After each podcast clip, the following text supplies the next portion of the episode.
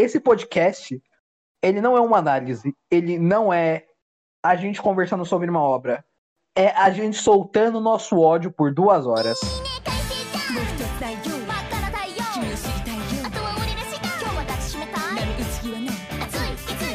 Ah, Já tá gravando, e como eu sou um cara horrível em fazer introdução e tenho um convidado muito especial aqui, o primeiro convidado, o convidado mais bonito, o convidado mais legal, convidado mais inteligente e único até agora, o Johan Sudário, o técnico de TI.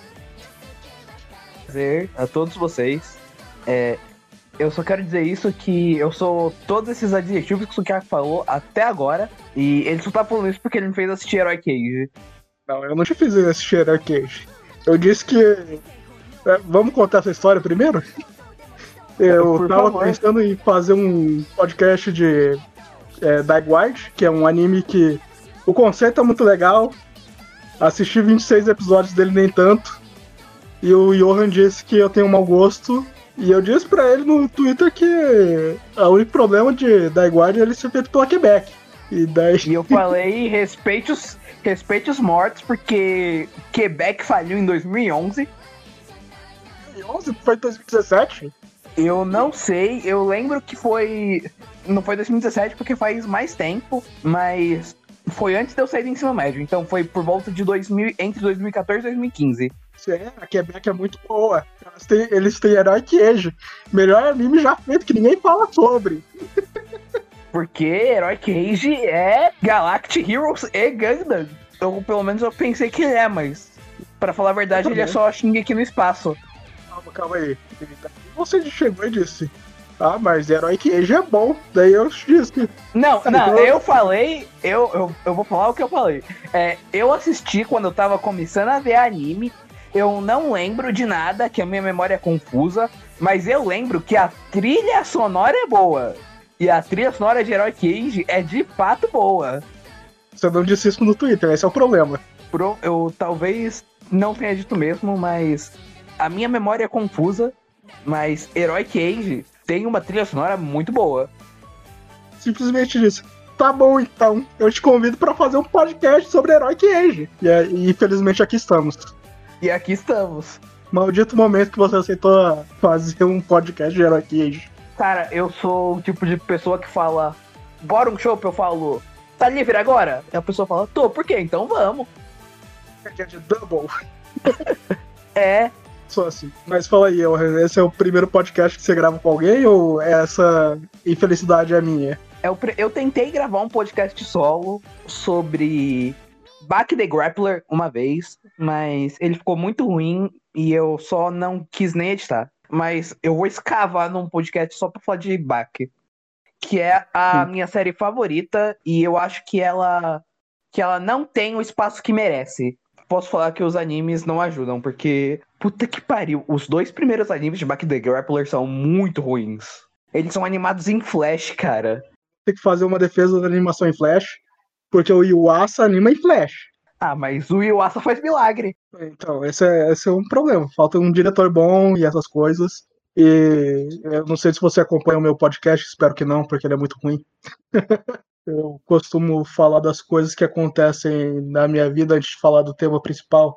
O que provavelmente deve incomodar muita gente, porque procura um podcast bom e daí foge dos primeiros dois minutos quando eu não tô falando do assunto que as pessoas estão procurando. Entendi. Não, a Então. gente tá. A gente tá, tá aqui uns 5 minutos só reclamando da vida. Sim, sim, é isso que eu faço todo dia, inclusive. Menos quando tem podcast, daí eu reclamo do mês inteiro. Uma vez que eu gravei foi mês passado, e mês passado não tinha o Cyberpunk 2077.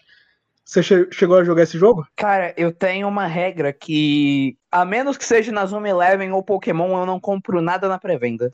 Faz direito. Porque tem uma regra também. Eu, primeiro eu baixo pirata pra ver se roda no meu computador. E se rodar, eu compro. Se não rodar, eu não, não compro, não.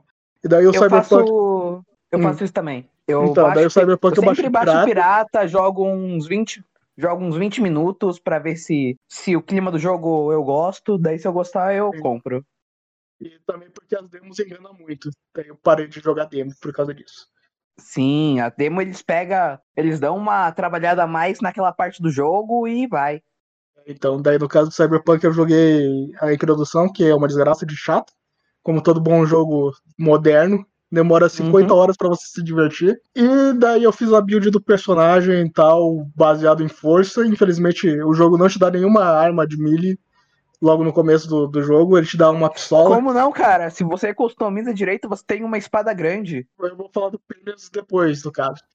E daí é foda, porque, tipo, ele te dá um tutorial e você faz a build que você quiser no começo. Como eu sou ruim em jogo de tiro e eu já fiz uma build focada. Eu, eu entendo, eu também sou.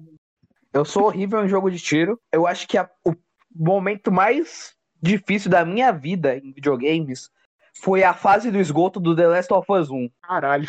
Porque eu sou horrível. Cara, eu sou horrível em tiro em stealth. Daí o que eu fiz?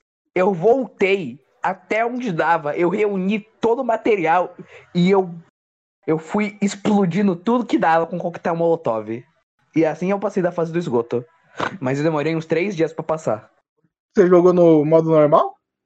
Eu joguei no modo normal, eu nunca mais vou jogar The Last of Us 1. O The Last of Us eu joguei na dificuldade máxima quando eu comecei a jogar. Não, esse sofrimento eu, é, um, é especial e eu dedico somente pra Shin Megami Tensei. Então, eu pensei que, olha, na dificuldade máxima ele te dá menos munição. E talvez eu aproveite mais as mecânicas do jogo, mas não, não, não, não aproveita não. As mecânicas são tudo cagada. As mecânicas de luta do The Last of Us são muito ruins. E do stealth também. do stealth são menos ruins, mas ainda são ruins. Do, do stealth é pior. Do stealth eu posso confirmar, é pior. Continue sua história do Cyberpunk. Não consegui acertar nada no tutorial, pulei o tutorial, joguei a primeira missão, o jogo crashou e daí eu desinstalei. Ainda bem que você não gastou dinheiro. É, eu tenho pena com que ele gastou dinheiro com o jogo. Voltando a falar do pênis, eu tenho o pênis e o pênis 2, mas não tem a vagina 2, o que já é um erro. É o buraco e a oi. Se você quiser fazer um personagem sem pênis, você pode, mas com uma vagina 2 não. Não tem uma opção de buraco e a oi? Não, não tem. Não, não dá pra customizar então, o ano. Então de onde vai sair o Joji, cara? O melhor personagem que já saiu de um ovo na história da Jump. Ou não? Da Jump não, da Clamp. Talvez então seja o melhor personagem da história da Clamp. Sim. Então, sua, seu mês foi bom, sua semana foi boa, além de assistir Hero Cage? Cara, o meu mês foi meio corrido por causa do trabalho, por causa que eu trabalho como segurança bancária e como tá em época de festa, tá muito corrido lá. E é perigoso também, né? Ah, não, eu faço a parte. É, não é segurança bancária de. É, eu, eu ficar lá segurança na parte da transação bancária. Ah, legal, legal. Aí é bom, né? Sim, é bem bom. A minha empresa é boa. E você ganha direitinho, então. Sim. Mas foi um mês meio corrido. Tanto que eu nem assisti o Fire Force ainda, que lançou já, ou tudo, daí eu tenho que ver. Hum. E eu também não fi... eu também não comecei a minha tradição anual de fim de ano, que é ler Hinomaru Zumo. Que é, cara. É por causa que eu li pela primeira vez o Hinomaru Zumo no final de ano. Daí acabou no final de ano, daí eu falei assim: eu gostei desse mangá e eu vou fazer isso agora todo final de ano. Virou minha tradição. E assim foi. Esse mangá é muito bom que ninguém comenta, porque teve um anime de merda também. Foi um anime muito ruim, é muito triste. É, muito triste. Mas a gente não tá aqui pra falar de Hinomaru Sumo, a gente não tá aqui pra falar de coisa boa. A gente não tá aqui pra falar É, um fato curioso sobre o anime de Hinomaru Sumo eu acho que o, o estúdio que fez Sinomaru Sumo é de um pessoal que saiu da Shebag antes. Só vou abrir a minha cerveja. Eu ouvi o barulho? Por favor, eu ouvi o barulho. Até separei aqui as coisas para falar de Herói Cage, porque tem muita coisa para falar da produção em si. Parece que a produção foi uma produção normal, ele é um daqueles animes estreados em 2007. Na época eu era um adolescente idiota que acreditava que tudo que era anime era bom porque era coisa de adulto e via do Japão. Tenho que falar que a produção não é normal porque eles enfiam CG aonde eles querem em 2007. Sempre que eles têm oportunidade de enfiar CG, eles enfiam CG e sempre que eles têm oportunidade de reciclar a cena, eles vão reciclar a cena. Então, eles estavam ou muito correndo ou com muito pouco orçamento. Mas era uma época muito bizarra dos animes, porque eu comecei a assistir anime nessa época, mais ou menos. E nessa época eu me lembro que era tudo feito por computador e ninguém sabia fazer anime em computador. Os animes tiveram. No meu, no meu headcanon de história, os animes tiveram uma pausa no final, em 2000, e eles só voltaram lá pra 2010. Não existiu nada nesse meio. Tudo nesse meio é um grande buraco negro. Então, é porque eu me lembro aqui de cabeça. Os únicos animes que era, tipo, bem animado, em muitas aspas, porque anime de temporada raramente é bem animado, era o que a Madhouse fazia. E a Madhouse foi uma das primeiras que aprendeu a fazer anime digital. Ela aprendeu de, de um jeito hoje, e né? faz do mesmo, ele faz do mesmo jeito até hoje. Sim, sim. Tanto que a gente fala de Death Note até hoje. E, a gente, e Death Note era bem animado. Eu ainda olho pra sim. animação do Death Note em certas cenas e eu falo, nossa, isso não parece ser animado em computador, porque também tinha aquele negócio. Parece que eles não aprenderam a colorir em computador. E tudo parece muito saturado. É porque eles realmente não aprenderam a colorir em computador. A coloração da época da década de 2000 é horrível. Sim, sim. Muito bizarro isso. Como eu era uma criança barra adolescente na, na época de 2000, a gente tinha três opções. Ou a gente era fã de Naruto, ou a gente era fã de Bleach, ou a gente era fã de One Piece e de Death Note também. Todo mundo era fã de Death Note. Quando eu entrei, tinha essas mesmas opções, mas eu comecei a ver anime um pouco depois online. Eu acho que eu comecei por volta de 2010. Você baixava Não, em RMVB? Não, eu comecei a baixar bem recentemente. Eu comecei a baixar já agora, na época de MKB. Antes eu via só online. Saudade, Não... sim, porque a gente baixava tudo em RMVB lá no Renata Soul. E era basicamente esse, Cara... esse mundo de pessoas que traduziram isso, então eu tenho que ver, porque eu não tinha mais opção. Cara, é saudade do site que eu usava para ver anime que lançava anime só quando eles queriam e não anunciava, ele só soltava lá os episódios. Falecido Anime Viewer. Conheço. É, ele não era muito famoso, por isso que ele morreu e não virou alguma outra coisa ou foi fechado. Foda. Mas então, a gente tá enrolando aqui, é muito bizarro isso, porque eu vi Herói Cage mais ou menos na época que ele deveria estar no hype, você já viu mais velho? Mais velho não, mas. Como eu descobri Herói Cage? foi exatamente nessa época que eu tava lá na escola e um amigo meu que sabia um pouco mais de anime, ele chegou para mim e falou: Johan, você tem que ver esses animes. Tem o Deadman Wonderland, que é um anime de sangue e tal, eles controlam Melhor o sangue. Anime de todos. É, você tem que ver Heroic Age e você tem que ver. É, lembrei, era Casa no Estigma, que foi um dos precursores do protagonista Ed. Xenostigma. Tô olhando a imagem agora é... e parece ser uma coisa muito ruim. Eu acho que era desse anime que a gente deveria falar. Ele foi o, o, Se você vê o protagonista, ele é o Kirito antes do Kirito. Mas o mais importante é que desses três animes, o melhor é Deadman Wonderland. Sério? Porque você viu o Herói Queijo hoje, né? eu vi Herói Cage hoje e eu revi Casa no Estigma quando eu já tava mais velho. Casa no Estigma é melhor. Casa no... Cara, eu acho que Casa no Estigma é melhor porque ele não é ofensivo, né? Ofensivo, mas o segundo episódio, é, ele é muito ofensivo. Herói Cage não é ofensivo igual o Shingeki. Sim. Porque tem aquele segundo episódio.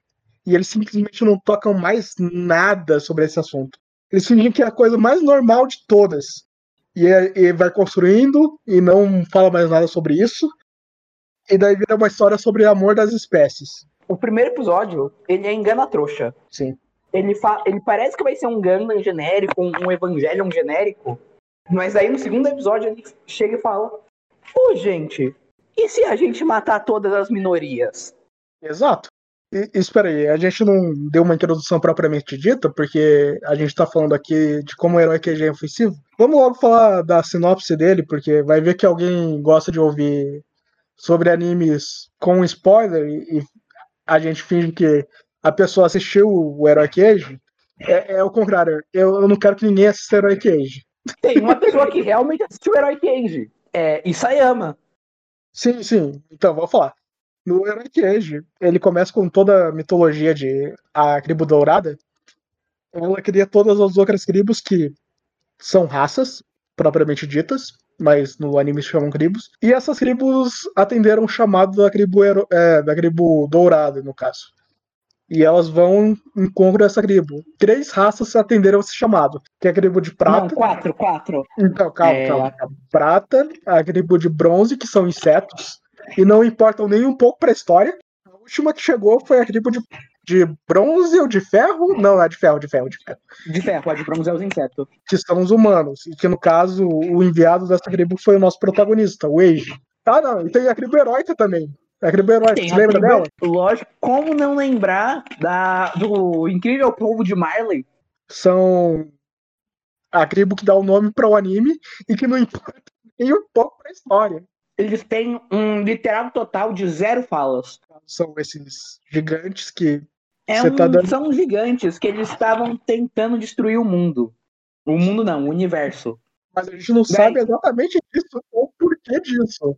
Inclusive, o que falta de explicação desse anime é incrível. Porque eles começam a explicar umas coisas que a gente não se importa e não deveria se importar. E as coisas que deveriam importar, eles explicam. Explicam até demais. A gente não sabe por que motivos a Grebo, no primeiro momento, pelo menos, a Cribo Dourada Fizimon, a Cribo Heróica, né? que não tem um nome de metal por algum motivo, que a gente também não sabe. Foda-se.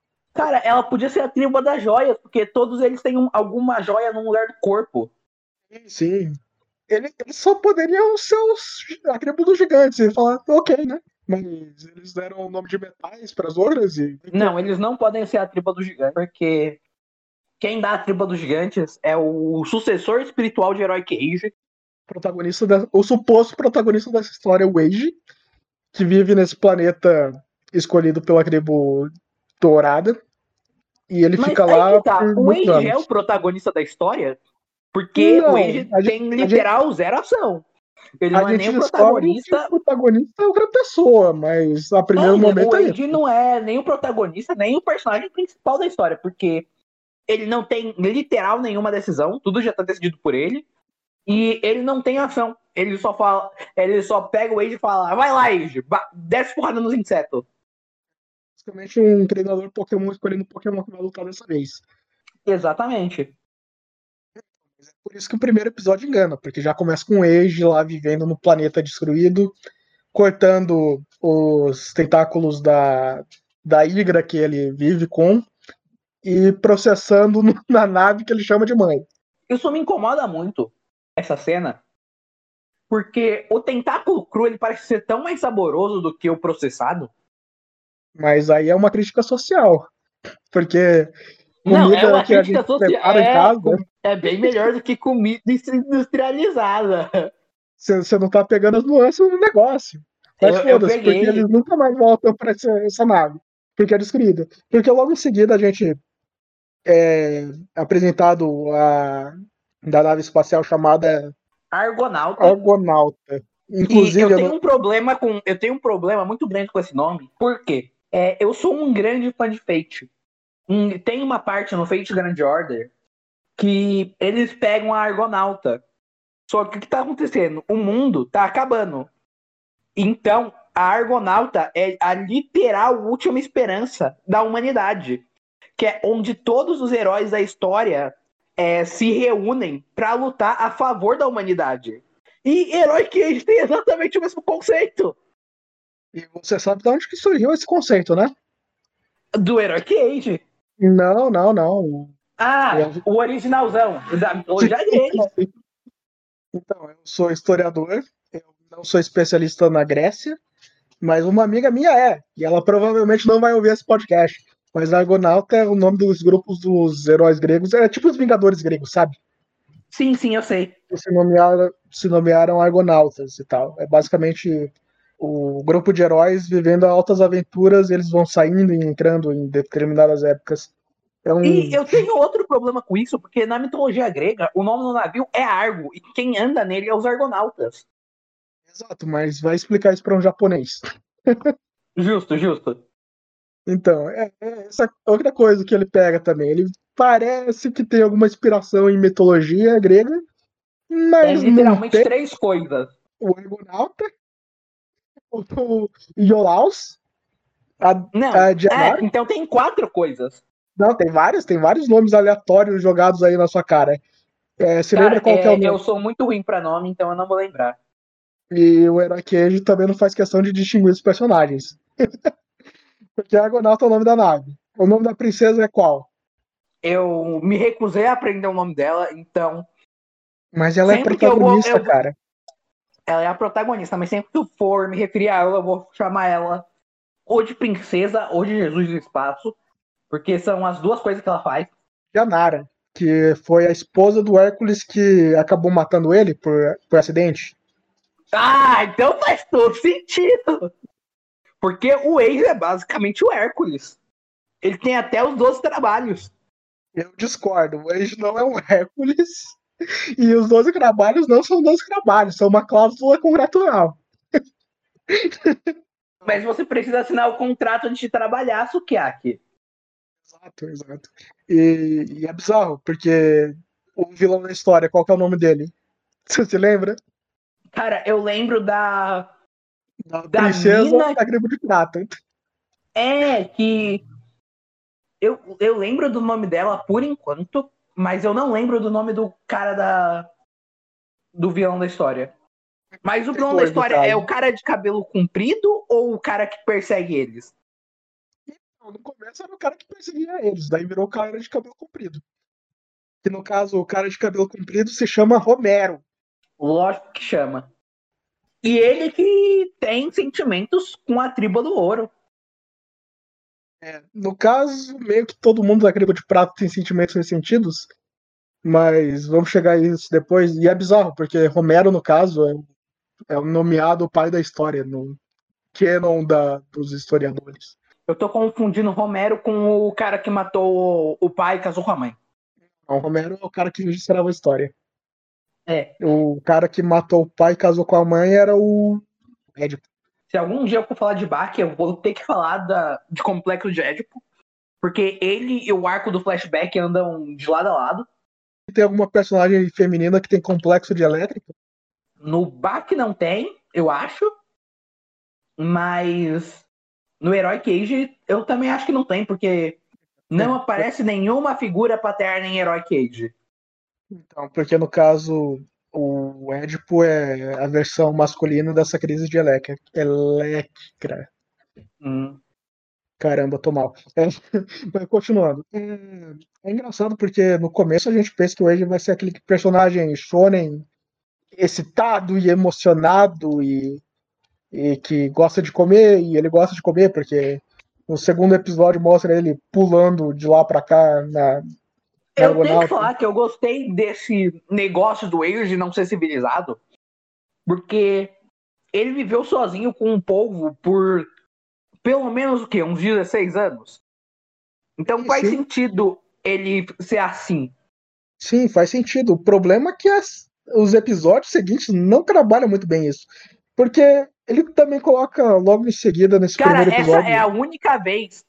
Esse episódio 2 é a única vez que a gente vê a personalidade do Age. Porque o que ele gosta? Ele gosta da princesa, ele não sabe normas sociais e ele gosta de pintar. É isso que a gente sabe sobre ele. A gente vai descobrir que ele gosta de pintar um pouco depois, porque logo nesse primeiro episódio só tem uma pessoa que é contra a existência do Age entrar na Argonauta, que é o Iolaus, que a gente pensa que vai ser tipo um rival dele. Porque ele também é uma pessoa que gosta da princesa e ele vai meio que sendo um rival do Age nesse começo. Cara, o Iolaus é o personagem, é o boneco mais perto da Argonauta de ser um personagem. Porque ele tem conflitos, ele tem e ele tem conflitos e ele tem um desenvolvimento. Só que a história não foca nele, então a gente não vê esse arco dele. Tem desenvolvimento mais ou menos, né? Porque daí o momento que o Age começa a gostar dele, ele deixa de ser um personagem também. Sim, mas daí quem vira o personagem é o pessoal da Tribo de Prata. Que é mais um outro problema, porque meio que a gente não sabe porque a tribo de prata tá, odeia a tribo de bronze, quer dizer, de, de ferro. Sim, mas é, esse é um problema que o próprio anime sabe que é um problema. Eles não desenvolvem no começo, o que me deixa mais confuso ainda sobre o que, que, eu deveria acreditar nesse negócio? Porque vamos logo para o episódio problemático, que é o segundo episódio, que é o episódio acho que mostra que o Age ele vira um gigante, porque ele tem um, Não, ele vira pessoa... já no primeiro episódio. Já vira no primeiro episódio. Então, no caso ele vira um gigante para defender a Argonauta no segundo, não é? Grande momento da luta em que o Age tá lutando e a princesa tá lá recitando os 12 trabalhos do anime. Esquisito, porque esses 12 trabalhos são cláusulas contratuais porque tem um problema muito sério que ele tá dizendo para exterminar, escravizar quem não é da tribo de ferro, basicamente. Sim. O, o que é toca aquela música heróica e eu fiquei muito assustado na hora que eu vi, sabe? Eu tava revendo e tal, e daí eu disse, puta merda, eles estão fazendo hegemonia. Quando a gente falou no começo, há uns 10 minutos atrás, que Heroic Age era o Shingeki no Kyojin, no espaço, a gente não tava brincando. É, exato, é tão nazista e tem tanto pessoa gigante pelada quanto Shingeki no Kyojin. Tava falando que é isso aí, a gente vai matar a tribo de prata, a, a tribo de bronze, conquistar a terra natal, o Hitler. E sabe o que é bizarro? Eles falam, vamos reconquistar a terra. Mas a terra só aparece no último episódio. Reconstruída. Sim, é, até quando eles reconquistam a Terra, perto do final da série, é, eles têm. A Terra tem tipo 10 minutos. Inclusive, é, eu preciso, eu preciso tirar isso do meu coração. Que eu reclamei isso de, com você no Discord. Mas Heroic Age copia Gundam descaradamente. Não, ele copia Gundam, ele copia Dragon Ball, ele copia Eva na tua cara. E Galactic Heroes também. E Galactic Heroes também. Inclusive, essa é a única cópia que eu elogio. Porque tem o pai do, do Iolaus e das gêmeas, que ele é o capitão da nave. E daí tem aquela cena que eu acho muito legal, que é ele subindo lá naquele. Ele tá, ele tá sempre sentado na, no comando dele, e é basicamente um elevador. Daí ele chega no topo, e daí fica todo escuro, e daí aparece a galáxia, sabe? Estilo as Sim, câmeras. É, parece Gundam. Nos Gundam recentes, eu não sei se você viu, mas nos Gundam recente tem, as naves têm o um modo de viagem, que é o um modo onde a, aquela torre fica escondida. Daí eles levantam a torre para ver no espaço. Daí esse é o modo de combate. Daí a Argonauta tem mais ou menos a mesma coisa. Pensando no Gundam Zeta mesmo, que é a cabine do Gundam, tem câmeras para todo lado, e daí é basicamente o cara sentado no meio do espaço, sabe? Sim, é. Eu então, gosto e... muito dessa parte essa parte é muito legal, principalmente porque tem todas aquelas pessoas que não importam nem um pouco falando da situação é, do combate. E eu o acho. Pessoal da Nerf. Eu, eu, é tipo isso, eu acho isso muito da hora. E, e é basicamente acabou meus elogios. que isso, a gente nem falou da trilha sonora, a trilha sonora é boa. Sim, sim, você falou aí disso, disso você disse. É, eu gostava por causa da trilha sonora. E você continua gostando por causa da trilha sonora. Não, eu continuo gostando da trilha sonora, vírgula. Ela tá em Heroic Age. Sim, é, sim. A única coisa que eu não gosto da trilha sonora é que quando o Age se mexe na forma de gigante, ele faz barulho de mecha, cara. Sim, isso é muito bom. a outra coisa que tem nesse anime são mechas, e os mechas são feios. Mas não tem problema, porque os mechas aparecem 5 minutos no total de 26 episódios. Cara, os mechas devem ser é porque eles têm mechas, eles têm expert, eles têm gigantes, eles têm lavinha. Eles tiveram que escolher o negócio que, ele, que mais dá trabalho de desenhar. Eles escolheram o que mais tem trabalho de desenhar se mover para jogar fora. E foi os é, mechas. É, e também tem certos gigantes no espaço. E tudo isso é ruim. Sim, é. É ruim. Incrivelmente ruim. E é interessante esse começo, porque basicamente o Age, nesses 10 primeiros episódios iniciais, é basicamente o Age se envolvendo com o pessoal da Argonauta. Mas meio que você já percebe desde o segundo episódio que isso é muito ruim, porque ninguém tem. O pessoal da Argonauta, vírgula, ele se envolve com a princesa, ele se envolve com o Iolaus, ele se envolve. Ele chega a conversar com o capitão, eu não lembro dele disso. Não, ele não chega a conversar com o capitão, o capitão fica falando sobre como é o Age, mesmo eles nunca tendo conversado. Sim, eu acho que o capitão, inclusive, ele só conversa com a IA dele e a princesa. E, o Olaus, que é o filho dele. Inclusive, ele é uma péssima figura paterna. Eu acho ele o melhor personagem, mas não é o melhor personagem porque eu acho ele um bom personagem. É porque o que acontece ele só tem o design mais série. legal. Ele só tem o design mais legal. E ele é a pessoa com menos lavagem cerebral que tem naquela live. Ele não é o personagem com design mais legal. Ele é o personagem com design. Sim. Ele me lembrou, cara. Ele, por algum motivo, ele me lembrou o Capitão Ahab do Mob Dick. Sim, mas ele não tem nenhum arco de personagem, o que é um problema. Mas, mas, ele não é, mas ele não precisa ter. Ele tá lá só pra gritar instrução. Exato. Ele é um melhor design porque todo mundo meio que é igual visualmente. Falando igual visualmente, a gente tem, vai ter que tocar nessa ferida alguma hora, então eu já vou tirar a casquinha. Vamos falar logo do, do character design. que é a gêmeas. É, tem o character design, mas eu queria falar das então, gêmeas primeiro. Character design, ele é o cara do Gundam Seed. Você viu o Gundam Seed? Óbvio que eu não vi Gundam Seed. É o pior Gundam que existe. Não é o pior Gundam que existe porque existe o Gundam Wing. Justo. Justíssimo.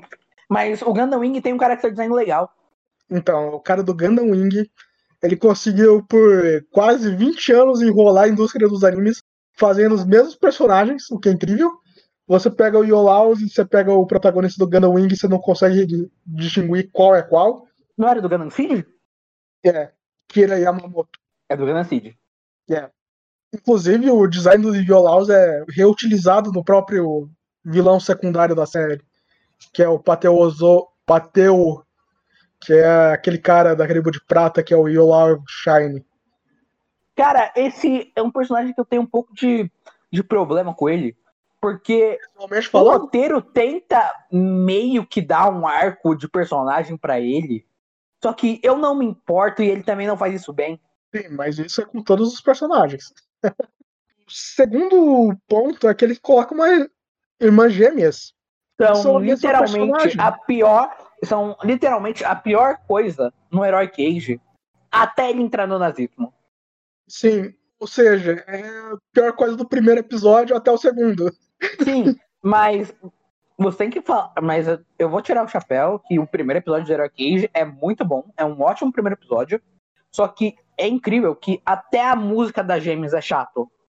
Elas são tão chatas que o anime só joga ela pra escanteio depois. Quando eu falo depois, eu falo episódio 4. Lá, naquele primeiro momento, elas são a coisa mais perto do Age. Porque elas meio que cuidam do Age, além da princesa. Sim, até o episódio 4, que eles só jogam isso pro, pro nada. Tem, no caso, o desenvolvimento do Age, entre muitas aspas, que é basicamente as gêmeas brincando com ele de ficar pintando e depois tomando banho, e é basicamente isso. E a gente não sabe mais nada dele um certo momento, porque ele, o, anime pensa que desenvolveu o personagem, tanto que no episódio 4 tem a cena marcante, entre muitas aspas, do Eiji cortando o cabelo. No, no episódio 4, no episódio 2. 2 já? Não, não é do 2. Não é do 2, não pode ser do 2. Ele corta. Cara, ele corta o cabelo muito rápido.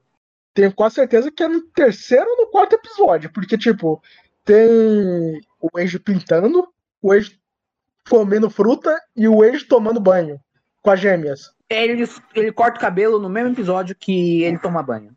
Que tem dois episódios que simplesmente não acontece nada. Se a gente for falar assim, tem 26 episódios que não acontece nada, mas ok. Basicamente, esse é o desenvolvimento do Age. O Age virando, entre muitas aspas, branco. Porque ele é basicamente um indígena na história. Sim.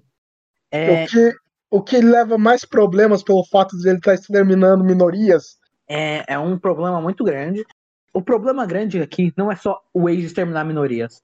O problema grande aqui é que o anime não vê que é um problema o Age exterminar minorias.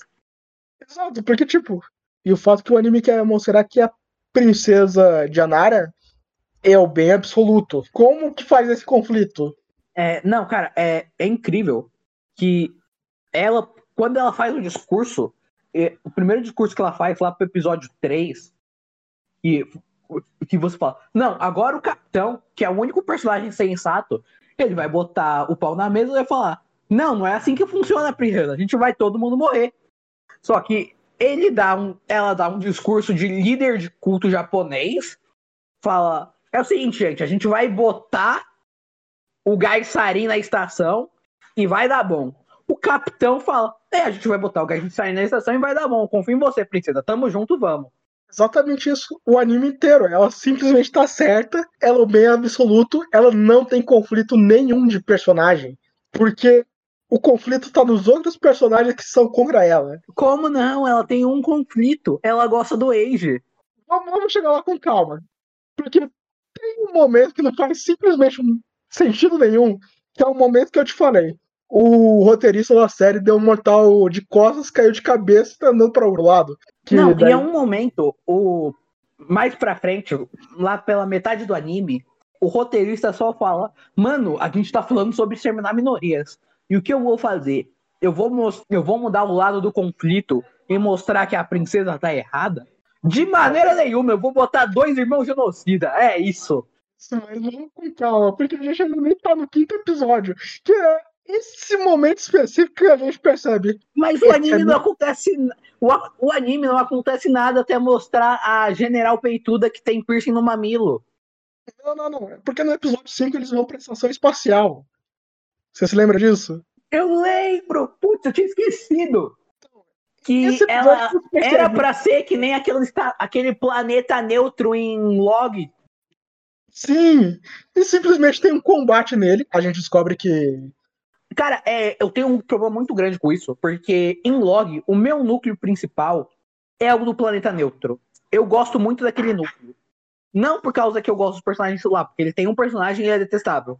Mas porque é, é muito trabalhado como o planeta consegue manter o equilíbrio certo entre o, imper, o imperialismo do lado do Império e a democracia do lado da Federação Galáctica. E faz sentido numa verossemelhança geopolítica. Sim. Só que aqui eles não fazem nada. Eles falam, não, é, é igual, eles também estão com influência igual da tripa de prata. Mas foda-se, se a tripa de prata quiser meter, eles, desce, eles vão lá, desce bala e acabou. E em log, eles não podem só. O Império não pode só descer, meter bala e acabou. Porque tem toda uma repercussão. Tanto que quando eles fazem isso, jogam a merda no ventilador e acontece toda aquela merda lá pro final de log. Exato. E aqui no Herói Age, a gente tem uma pitadinha disso, mas é uma pitada para dizer é, a princesa tava certa. Porque a gente é apresentado para os outros personagens que são os nodos, que são essas pessoas que viram gigantes.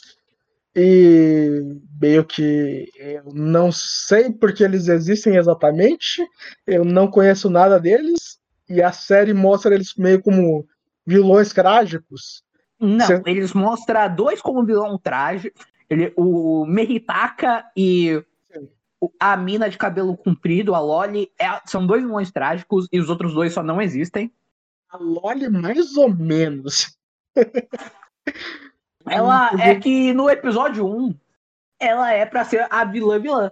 Só que eles só desistem disso no, primeiro, no episódio seguinte. Sim, sim. E daí tem o, o combate entre o Eiji e o cara de cabelo comprido moreno, que eu não me lembro o nome nessa estação. Cara, ele me lembra muito aquele aquele xamã Apache que vai dar o o negocinho da Shaman Fight por Yo. No Shaman King. Mas esse, esse cara é memorável, o design dele é bom. é, é o design mais racista desde o Chocolove. Discordo, discordo. Eu acho o Xamã a parte do, do Shaman King legal. Sim, mas você concorda comigo que o design do Chocolove é racista? Sim, não, no Chocolate é a coisa mais racista do Shaman King. Então, o design desse cara do Heroic Age é o design mais racista desde o Chocolove. Acho que não, acho que não. Acho que existe designers mais racistas do que esse cara. Porque ele é moreno, parece um índio no espaço, mas a gente não sabe mais nada sobre ele. Nem a tribo dele falam, que o pessoal fala, não, a nossa tribo tá de refém, por isso que a gente tá ajudando a tribo de prata isso é um outro problema da série, porque, tipo, a gente pensa que só existem essas quatro tribos. Mas daí o Meritaka, que é o garoto careca pequeno, e fala que a tribo dele é uma tribo diferente dessas quatro. Então, pelo que eu vou completar o anime, eu vou fazer esse trabalho, eu vou fazer esse favor para o Heroic Age. E pelo que eu entendi, teve quatro, tem várias tribos, mas só essas quatro principais responderam ao chamado da tribo do ouro. Sim, porque isso não deixa subentendido em momento nenhum. A gente só pensa que são essas quatro. E Sim, depois gente... aparecem os furries do espaço, num episódio aleatório. Sim, é, a partir do momento, o que dá a entender no começo é que as quatro tribos, as quatro tribos são que responderam ao chamado da tribo do ouro, são tipo as maiores e mais avançadas que vão lá ajudar e o resto tá com elas, tipo, é brother, vai junto. Só que em algum momento eles só decidem chamar todo mundo de tribo. É, é bizarro isso. E nesse episódio também, né, dessa, nessa dupla de episódios, que é o 5 e o 6, a gente tem o desenvolvimento máximo do Iolaus, que é o Age gosta dele agora. E agora eles são brothers. Do nada, a princesa manda o Yolau pra, pra ajudar o Age, e o Age vira melhor amigo do Yolau. E acabou. Do nada não, é porque o Yolau é o único teleporter, o teleporter que tem naquela nave. Também. O que me leva mais dúvidas ainda, porque eu tava assistindo com o coração aberto, eu admito. Pensei, é um anime que eu não me lembro mais, então ele pode ser bom. E no momento que os humanos também são telepatas que nem a tribo de prata, eu pensei que em algum momento eles iam mostrar que eles eram a mesma tribo, sabe? Sim, eu também. Eles são muito parecidos, por causa que no começo a, mostra a tribo de bronze, que é uns insetão. Daí vem a tribo de prata, que é um, são uns humanoides, que é, são humanos. É, eu esqueci o nome da, da doença que não produz melanina. Pino. É, são humanos alpinos. Aí eu, eu falei, não, uma hora deve chegar. Não, nós somos os humanos que abandonamos vocês. E a tribo adorada são os humanos que abandonaram a gente. E a gente foi atrás dele porque a gente quer vingança deles e tal. E meio que é isso. Só que não. É. então... Eu acho que eles talvez iam fazer isso. Por causa que. Talvez a ideia original do roteirista seja, tipo, eles vão. Eles vão conquistar a Terra Daí ele já pega os três planetas da tripa original junto. Porque esse é o plot twist, todo mundo é da Terra. Só que ele desistiu em algum momento. E seria um plot twist muito bom para mostrar para você racismo é errado. Mas eles não fazem Exatamente. Não, eles não fazem isso. Eles mandam. Eles derrubam uma lua em Júpiter. E daí, quando isso acontece, o pessoal negro fala: então a princesa tá certa, apesar de tudo isso ser culpa dela. Sim, porque se ela tivesse chegado lá e falasse assim: Não, eu encontrei o Age, quem vai mandar no exército sou eu, e pau no cu de vocês dois, ela teria conseguido isso. A gente percebe. Putz, mas nosso roteiro é meio racista, né? Vamos colocar um personagem que a gente nunca falou antes, que são os dois irmãos da princesa, que nenhum dos dois importa, eu não sei o nome de, de nenhum dos que dois. Que isso, tem o, tem, são dubladores do Code Geass, que é o loiro de cabelo grande é o Lulushi, e o moreninho é o cara que dá a carona pro Lulushi no sidecar. Pensei que era o. não, o Suzaku tem um, é, tem um dublador que já tava famoso na época. Ah, não, mas antes disso tem outra coisa, tem outra coisa. A introdução da personagem mais inútil da série, que é a Nival que é a personagem com um piercing no mamilo. Cara, ela não serve. Ela tá lá pra tentar dar explicação de guerra. Só que o, quem escreve ela não sabe nada de guerra. Ela era pra ser tipo. Tipo os velhos do log. Só que ele não manja de log. Sim, sim. E... Mas aí é que tá. Era pra ser o capitão da Argonauta. Ela basicamente tem a mesma função, só que o cara não podia estar no mesmo lugar ao mesmo tempo. Sim, daí eles só criaram um personagem menos interessante que ela. E é um personagem fetiche, obviamente. Os peitos dela não representam as leis da física. O que é muito bizarro. É, cara, não só os peitos dela, que não representam a lei da física, mas conforme o tempo vai passando, tanto os peitos quanto a capa que ela usa vão ficando maiores. Sério? Cara, no final da série, no último episódio, ela tá, ela tá sentada no alto e a capa dela tá caindo no chão. Incrível. E Sim. ela tem essa roupa, e ela é a única pessoa da tripulação dela que tem essa roupa. Ela é a única pessoa na tripulação dela que tem fábulas. Sim, e o que me incomoda mais ainda é a introdução dela não faz o menor sentido. Ela tá lutando numa guerra infinita por um pedaço de pedra no espaço. Cara, isso eu meio que entendo, porque eu tô completando Herói Age de novo. que ela devia ser, tipo, um pé no saco de lidar no, no planeta general lá deles. Eles só mandaram ela pra uma missão longe e difícil. Uma guerra infinita que não faz diferença e ela simplesmente fala: Putz, a princesa tá certa, né? Vou seguir ela pra acabar essa guerra de vez. E é Sim. isso que acontece e simplesmente fica por isso. Cara, é, eu desisti de questionar as decisões lógicas militares desse anime quando eles fazem todo um conselho militar para decidir onde o Age vai. Tem o episódio todo é sobre esse drama do Age talvez sair da Argonauta. Aí o conselho militar decide que ele fica na, na Argonauta. E o Age só fala: "Quero não, quero ficar com aquele pessoal legal lá". E ele vai. E isso é no episódio seguinte. é no mesmo episódio. No mesmo episódio que a Nival é apresentada? Não, não é não, é no episódio seguinte. Cara, é tudo, é tudo o mesmo episódio. Apresenta os, apresenta os irmãos da mina. Tem Sim. essa, tem esse drama do Age e sobre o Age sair ou não. Tem a resolução desse drama que é o Age vai que o Age vai ficar. Daí tem o plot twist que o Age na verdade não vai ficar e é por escolha dele. Porque... Esse talvez seja o episódio que eu fiquei mais puto nesse anime. E é muito bizarro, porque justamente aí é onde que a gente deveria entender a personalidade do Age, mas meio que o anime acredita que a gente já entendeu a personalidade dele. E ele Eu entendi, ele é uma ele é uma arma que vê o futuro. Ele vai onde ele tem que atirar. Sim, exato.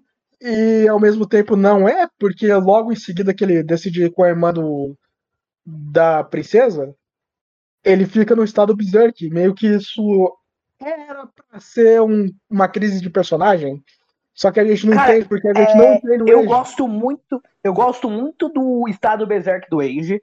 Por causa que ele me lembra uma carta do Yu-Gi-Oh! que eu gosto muito, que é o Galaxy Ace Dragon, que ele tem uma versão Dark e o Age fica muito parecido com ele. E também lembra Shingeki no Kyojin. Sim, mas não tem dragões de Shingeki no Kyojin. Mas o lembra o Eren. Não, mas o Wade lembrou Eren desde o episódio 1. Sim. E a gente vai falar do Isayama no final, porque a gente tem que falar do Isayama. A gente precisa. Você sabe, Foi. O Isayama. Ele é o japonês mais bonito que eu já vi na minha vida, mentira. E ele vai com o irmão genocida dela. E no caso, o irmão dela tem exatamente a demanda da história de ser o cara supremacista que acredita que a humanidade está certa e que deveria ser a princesa, mas é covarde demais para ser a princesa. E daí Cara, coloca esse personagem. Se Heroic Age fosse o LOL real, o irmão dela ia ser o líder da facção dos nobres na parte imperialista. Sim. Não, é incrível. Chega uma hora em que ele nem se esforça mais em fazer o discurso de lavagem cerebral de culto. Ela só fala, vamos, ela fala as estrelas que no guia e a gente vai.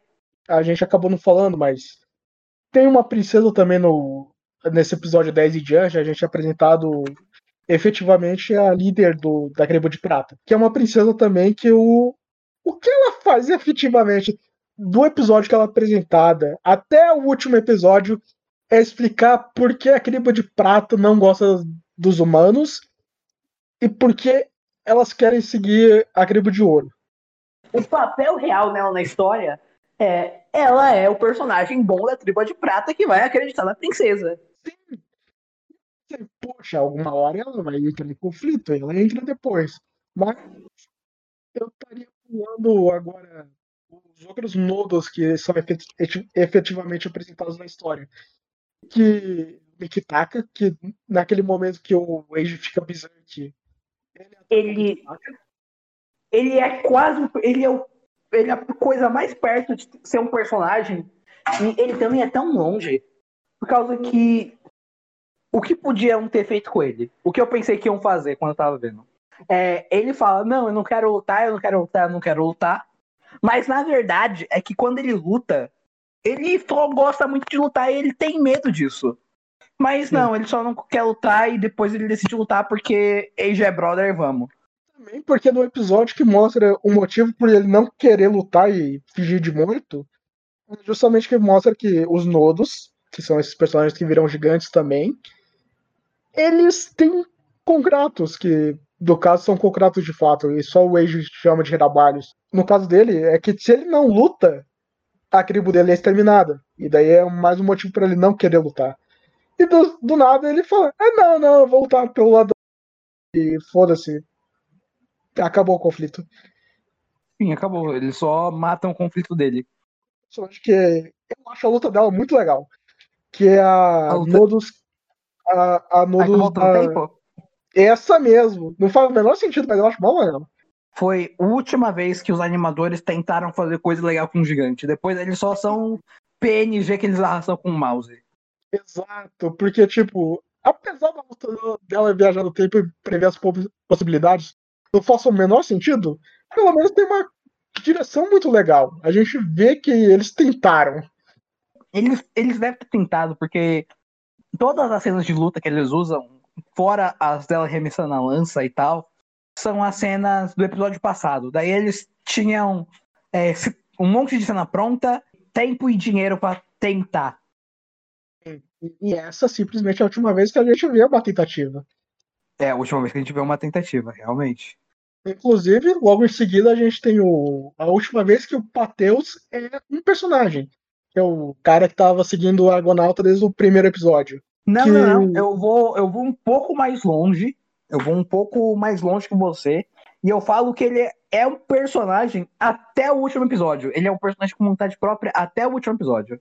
Eu discordo porque ele muda nesse momento e daí ele desvolta no último episódio. Porque, tipo, era um momento exato e necessário pra mostrar que a princesa não é exatamente uma boa pessoa. Porque ela faz um estupro mental que deixa ele com muito medo. Sim, mas é aí que ele começa a ser um personagem. Antes ele era só o cara que perseguia. Sim, Ele acumula um rancor e tal. E daí ele desobedece a tribo toda dele lá no final. Ele vai caçando eles. sim. Só que daí Sim, no, no último, daí no último episódio acaba e é todo mundo brother. E é bizarro, porque isso poderia ser algo muito bom. Tipo, a gente descobre depois que a tribo de prata ela tá conectada mentalmente com todo mundo da tribo. E que teoricamente seria um pensamento coletivo e tal. Mas no momento que ele sofre um ataque mental, ele meio que cria uma personalidade própria e um medo pessoal real, de fato. Porque ele foi atacado num nível que ele nunca tinha sido atacado antes. E Eu vou, poderia- novamente, com- eu vou novamente completar o Herói Cage, porque eu gosto do Pateus. Ele é a coisa mais próxima de um personagem gostável que o Herói Cage tem, e eu vou defender ele. Que talvez seria que o Herói Cage, o que o roteirista tá tentando falar. É que o Pateus viveu numa bolha e ele segue a onda dessa bolha. Mas quando ele teve contato com o mundo exterior, e que foi esse quase estupro mental da princesa, ele acabou virando alguém de fora da bolha e acabou virando alguém próprio. Tipo o Matrix, que o cara tá desesperadamente tentando acordar as Hum. pessoas. É, não, porque o cara não quer. Um Pateus não quer acordar a pessoa, ele só quer explodir a Argonautas, que é um sentimento que eu, que eu entendo com todas as minhas forças. Esquisito, porque ele podia desenvolver duas coisas. Que é justamente o Pateus desesperadamente tentando é, acabar com o Argonauta, porque isso meio que acabou com a mentalidade dele, do, do mundo que ele vivia. E podia mostrar a princesa tendo um conflito de personagem, mas não tem nenhum dos dois. Cara, sabe o que ia ser um último episódio muito melhor do que aquele? É que Calma, calma, toda a tribo vou- de. É, tá, vamos. Eu vou guardar essa, esse final. Mas o Pateus podia ter Guarda aí feito que um tem outro momento muito importante pra gente falar antes de, do final. Por favor. A gente nem introduziu todos os nodos, a gente não introduziu a mina de cabelo branco. Antes Então, de entrar ela- nesse momento final, a gente tem outro momento que deveria ser conflito de personagem.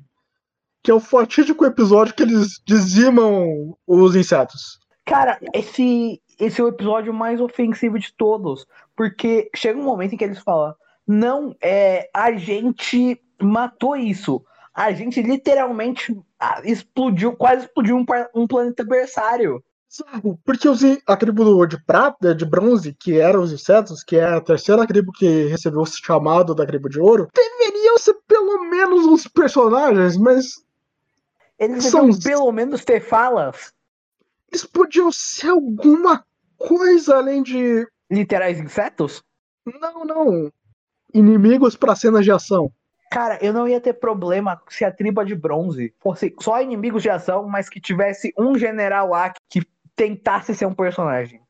Eles são controlados pela tribo de prata, basicamente. Eles não são personagens. Eles podiam basicamente ser robôs. não. Basicamente eles... não. Eles são literalmente controlados pela tribo de prata. Eles podiam ser robôs. Eles podiam ser qualquer coisa que não fosse viva, mas eles são. E daí eles chegam, dizimam e, e a princesa fala: Mas eu não queria um genocídio. Mas nesse ponto, o anime real, o real, o anime realmente acredita que ela não queria o genocídio, porque quem quer o genocídio são os irmãos dela, que antes ela era, os três eram um personagem só. Exatamente isso no segundo episódio, quando ela fala os trabalhos que o Eiji tem que fazer. Sim. Mas eh, depois disso, ela é só o bem absoluto da galáctica, ela não quer o genocídio. E daí você pensa que em algum momento ela vai falar que os trabalhos estão errados. Mas não, ela fala, eu acredito nos trabalhos. O problema é a interpretação deles. Obviamente que é. É porque, claro. os raci... é porque os racistas, você tem que entender o lado dos racistas também, Sukiyaki. Sim, foi isso que os líderes da Ku Klux Klan pensou na hora. Você tem que entender a Bíblia. A Bíblia tá falando aí, povo que segue Jesus. Mas o que aqui é que Herói Cage não relativizou o nazismo. Ele ah, pegou, ele acrescentou e criou em cima. Olha só o mérito dele. Ele não usa nenhuma imagem nazista. Ele não usa nenhuma imagem nazista. Pelo menos isso. Tem esse problema também quando eu vou gravar um podcast, que eu começo a falar muito mais do que eu falo normalmente, e daí minha garganta começa a falhar, e é uma coisa que eu pensei que eu não queria ter, sabe? É problema de fala, cara. É, quando eu fiz eu fiz um curso de teatro de graça aqui perto, aqui no céu, aqui perto de casa. Eles ensinaram que sempre que você vai falar muito, é sempre bom pegar um pouco de água para você ir bebendo, por causa que a sua saliva vai ficando mais rápido. Daí quando você vai engolindo, ela vai descendo mais espessa. Ah, que coisa, eu aprendi isso no curso de história da faculdade. Bom, isso foi mais informativo do que o Herói que a gente inteiro? Sim, é, essa parte foi mais informativa que o resto desse podcast inteiro. Porque a gente tá reclamando aqui já faz quase uma hora. E meio Cara, que a gente é... chegou na mesma conclusão que a gente tava conversando antes. Ele é a mesma coisa do começo ao fim. Ele só muda os personagens que ele quer trabalhar. A gente tá fazendo uma coisa legal, né? Porque vamos seguir. A gente tem apresentado de fato a Loli Sundere Poderosa, que é basicamente um personagem que usa o gigante Cerberus eu fiquei muito ofendido com o nome desse gigante. Cabeças. É só ridículo o quanto de referência de mitologia grega esse cara quer fazer. Ela tu... é a última luta do Age, e o, o Age, que é literalmente Hércules, e o gigante dela se chama Cerberus. Muito bizarro. Eu, agora é uma coisa meio off, mas vai estar no podcast. Eu reclamava muito que o Evangelion tinha jogado coisas cristãs aleatoriamente, não trabalhando nenhuma delas. Mas eu agora eu acho muito mais legal do que o Herói Queijo, que simplesmente coloca nomes e nem referência visual tem. Eu defendo o negócio do simbolismo cristão em Evangelion, por quê? Porque Hideaki Anno é um grande fã de Ultraman e Godzilla, essas coisas. Você não precisa ir muito fundo nessa internet para descobrir. E tem o Ultraman, que é 100% referência cristão. Na verdade, o... todos são. Todos são. O, ah? o o Eiji Tsuburai era cristão de fato. Ele colocava bastante coisa cristã. Sim, e o Hideakiano ele só devia ter visto no Ultraman e falado, cara, isso é muito legal e eu quero usar isso em algum lugar. E ele usou no Evangelho. Exato. No caso, ele mostra a Cabala e simplesmente não tem nenhuma referência narrativa à Cabala em si. Que é uma coisa bem complicada de explicar e eu estudei isso uma vez, eu li a Bíblia três vezes por causa da faculdade. Isso não cabe muito ao assunto, mas tudo bem. Cara, tem um livro de cabalismo em inglês na minha faculdade que eu não, infelizmente, não vou poder pegar para ler num curto prazo por causa de corona, mas é mais ou menos um, um estudo da Bíblia como mitologia, a Cabala. Sim, a Cabala tem muito disso, mas o problema é que ele mostra aquela árvore cabalística, sabe? Ah, a árvore de Sepirote. Então, Sim, sim, sim. Isso é mais, mais ou menos judeu-cristão. E ele simplesmente não usa pra nada, só aparece uma imagem lá atrás e é isso aí. Foda-se. É, porque é legal. É, porque é legal, mas, mas, mas o herói que mas nem sabe isso que ela- faz. O herói Não, que ele só é- usa nomes. E é isso aí, Cara. Sabe o que ia ser legal? Se em algum momento o Age ele só parasse e usasse um arco e flecha grandão. Solta laser. É, é, Ele é solta. bom, não, é ele. Não, ele não solta laser. Ele solta laser duas vezes no começo do anime e depois ele para. Mas é bom, é bom. Eu gosto das cenas dele gigante. Eu também gosto. Eu tenho que admitir que no começo do anime as cenas dele gigantes são legais. Principalmente quando ele vira um risco lutando gigante no espaço que parece Dragon Ball. Isso daí é de Gundam, cara. Não é de Dragon Ball, não. Mas é Dragon Ball também. Mas Não, Gundam é mas a biológico. técnica. É, a técnica original é de Gundam, que é quando esse risco sai, quando tem um risco pelo espaço, que é alguma coisa, e sai explodindo atrás. O nome da técnica. é, eu não sei o nome da técnica de animação, mas originalmente de Gundam. Você tá falando quando os new types aparecem no frame, e daí eles soltam um risco e daí acontece uma explosão. Não, é, é tipo no Iron Blood de Orphan, quando o Barbatos ele sai destruindo as coisas. Tem a cena de luta, daí depois corta e vai pra uma cena só do Barbatos de longe como um raio e uma explosão atrás desse raio. Sei, sei.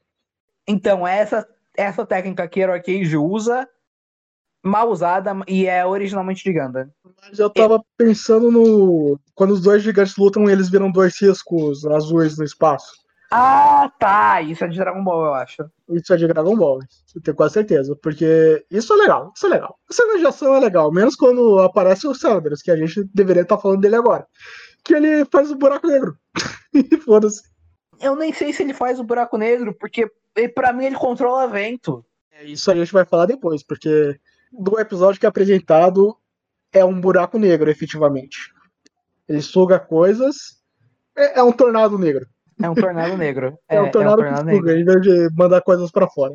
Não, espera aí, eu acho que o tornado suga de fato. Eu não sei, eu não sou. Eu, eu não sei, eu não, eu não tornado, estudo. suga, tornado suga, tornado suga, tornado suga. É um tornado negro que teoricamente deveria servir como um buraco negro, porque suga as coisas e elas desaparecem. E meio que a gente fica, meu Deus, mas como o Age vai derrotar isso?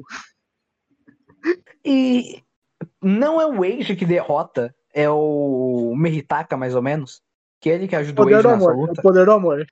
É o poder do amor. É, rea- é real o poder do amor que o Age derrota. Vamos entrar um pouco nas lutas de Herói Age. Porque me incomoda muito que o Age é só um deus ex-máquina, filho da puta.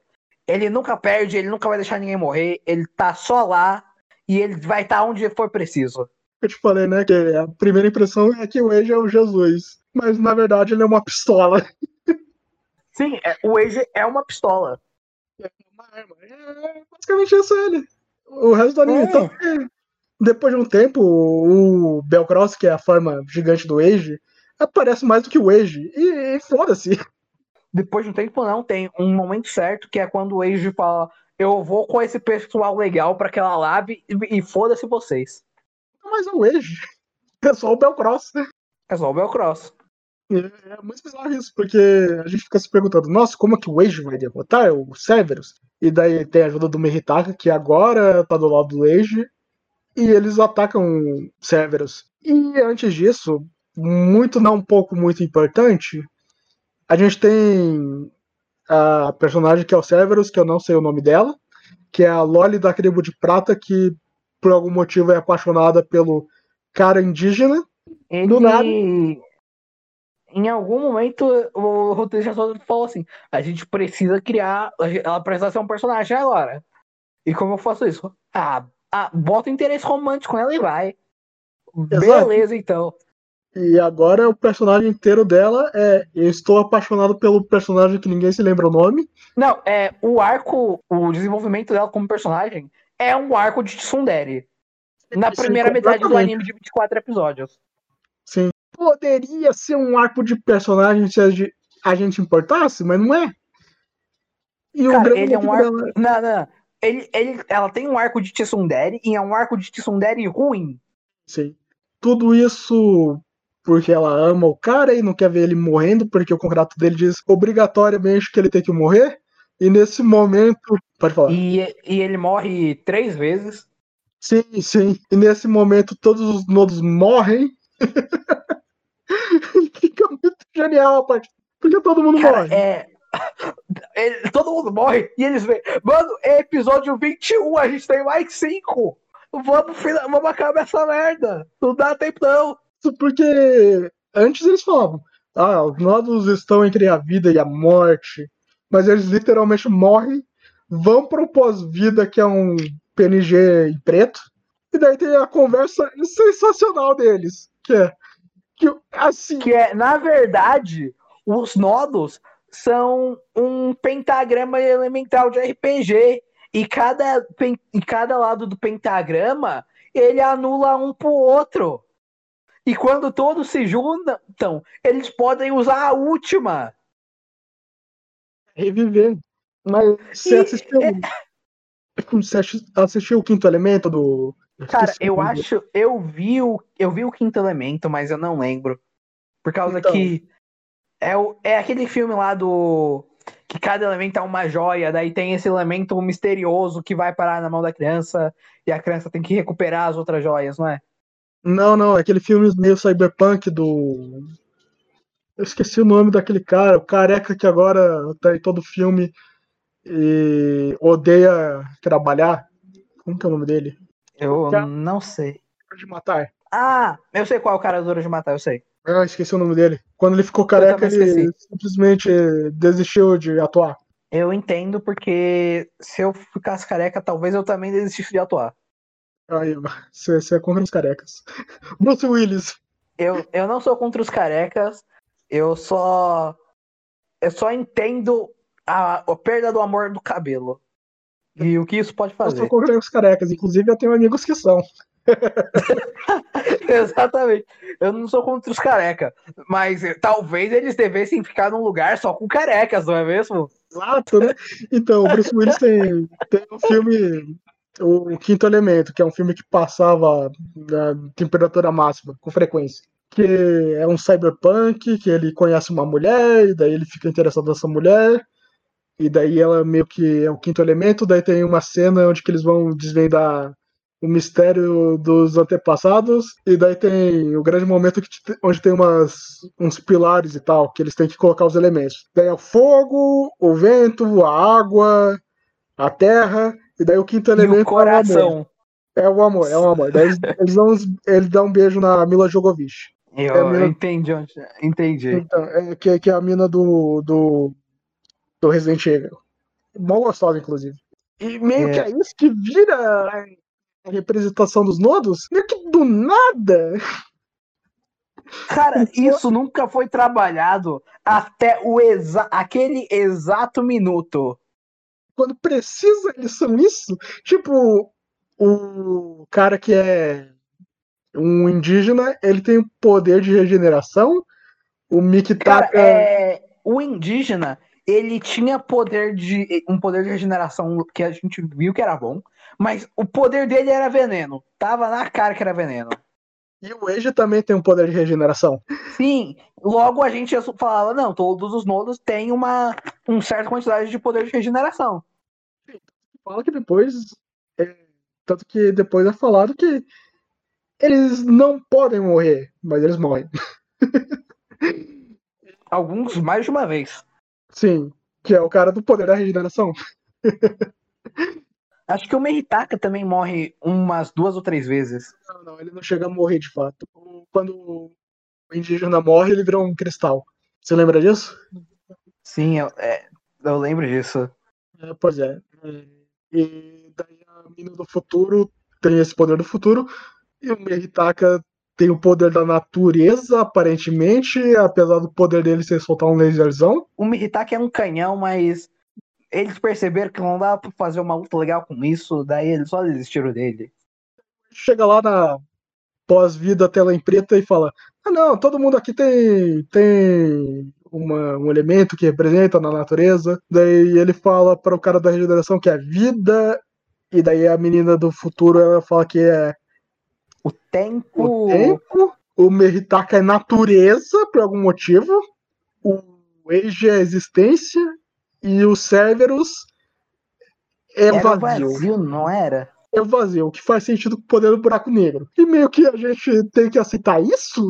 Cara, é, naquele ponto eu só queria acabar porque para vocês que estão ouvindo, esse podcast tinha que, ser, tinha que ter sido gravado uma semana atrás e eu só enrolei para assistir o Herói Cage. Porque ele não se ajuda, nem um pouco. Herói Cage não se ajuda. Eu tive é. que fazer um sistema de recompensa comigo mesmo para eu acabar esse anime. Que Quanto a cada mais três... vejo, mais eu gasto gemas no Fate Go. não, porque eu não tenho todo esse dinheiro. Quando, a cada três episódios de Herói Cage eu via um episódio de alguma coisa boa. É, pois é, porque assim, ele vai piorando cada vez mais a cada episódio, dá uma preguiça. A partir do episódio que eles derrubam a lua em Júpiter, eu só queria parar. Exato. Daí ele tem todo esse monólogo disso e fala, né, é isso aí mesmo. Mas a gente precisa de quatro nodos para poder reviver. Simplesmente você fica lá. Tá bom, eu não sei como eles chegaram à conclusão que cada um significa alguma coisa e eles precisam de quatro para reviver e aí dá um Deus Ex Machina que a gente só foda-se. Eu quero acabar com isso logo. Que é o cristal do cara é da vida. É episódio 23. Eu já tô aqui. Pode vir. Eu cansei. Exato. E daí aparece o cara da vida. Como cristal. No pós-vida. E ele se não, não, ele aparece. O cristal dele tava quebrado. O cristal dele se regenera. Daí o cristal dele ele acende depois ele, vi, ele volta à vida. Todo mundo volta à vida. Isso pra quê? Pra nada. Porque não importa mais. Porque no episódio 24 até o 26 é a história da princesa uh, Janara com a princesa da tribo de prata conversando. Eu admito que eu pulei a conversa dela, mas a conversa delas é 5 minutos e é antes disso, cara. A conversa dela não é 5 minutos, são três episódios inteiros. Não, não, a conversa dela são 5 são cinco minutos que é tipo, ah, mas por que você odeia a gente? Por causa que a gente tá com ciúminho. Ah, mas por que vocês estão com ciúminho? Porque assim, agora tá a localização desse planeta e vai atrás da tripa de ouro. Ah, o planeta da tripa de ouro, no caso. Que tem um momento hum. que eu defendo o capitão, que eu falei lá no começo do episódio, que eu defendo o capitão, que ele é o melhor personagem. Que ele tem o desenvol melhor desenvolvimento de personagem, que eles entram um, tipo num buraco negro pra, pra ir no planeta da tripa de ouro. E daí a princesa disse: Você tem que usar o canhão da nave do, do Argonauta que ela tem agora. Que o robôzinho. Daí ela vira um. Daí ele tira uma pistola do nada.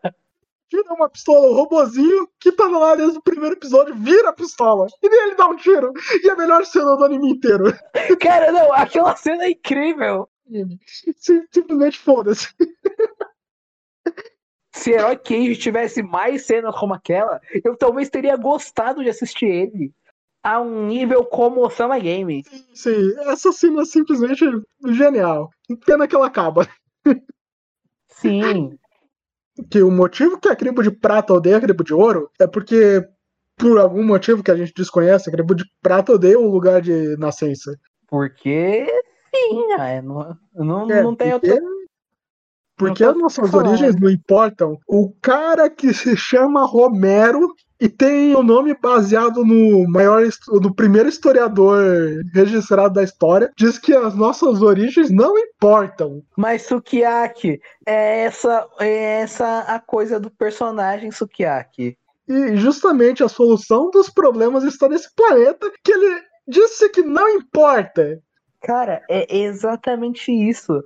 É, por ele ser o primeiro historiador, ele, ele não se importa com a história é, tá ali, ó. Ah, só faltou, é... isso. Só faltou isso. Só, só, faltou me importar, porque o personagem tá lá desde o episódio 15 e só é um inimigo genérico. Não, ele tava bem antes e ele já era um e ele já tinha cara de chefão final bem antes. só que não fizeram nada com ele. Eu tenho uma forte teoria que Heroic Age provavelmente foi planejado para ter 50 episódios e quando ele estava fazendo por volta do episódio 7, o comitê de produção falou assim: não precisa de 50, pode ser 25, né? Pode ser 12 também. Era pra ser 50, mas foram 25 com verba de 12. Exato. Aí a gente tem toda a explicação de uma coisa que a gente não se perguntava, que era justamente esses tubos de viagem planetária. O final todo foi em volta desse tubo de viagem planetária. Eu não teria nenhum problema se eles só existissem.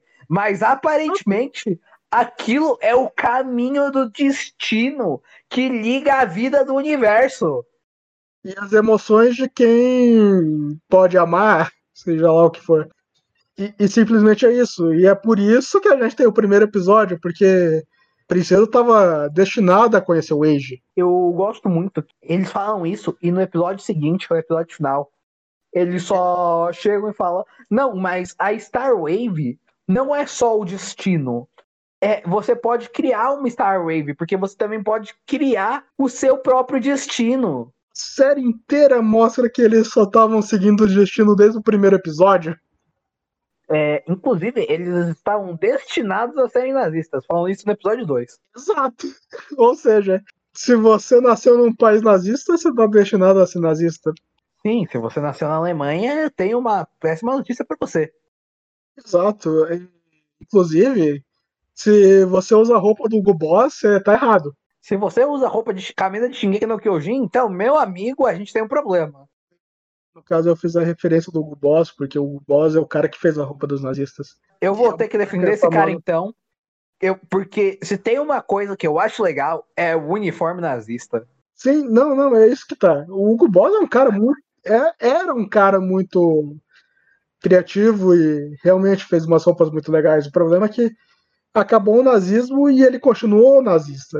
E ele morreu nazista. E hoje a marca continua dando dinheiro para Israel Apesar de não ter nada a ver. Sim, sim, sim. É, apesar ah, de não tá. ter nada. Apesar de que os diretores atuais e a companhia não ter nada a ver com o Boss. Ou seja, o Herói Age estava certo no final das contas. Sim, o Herói Age estava certo no final das contas.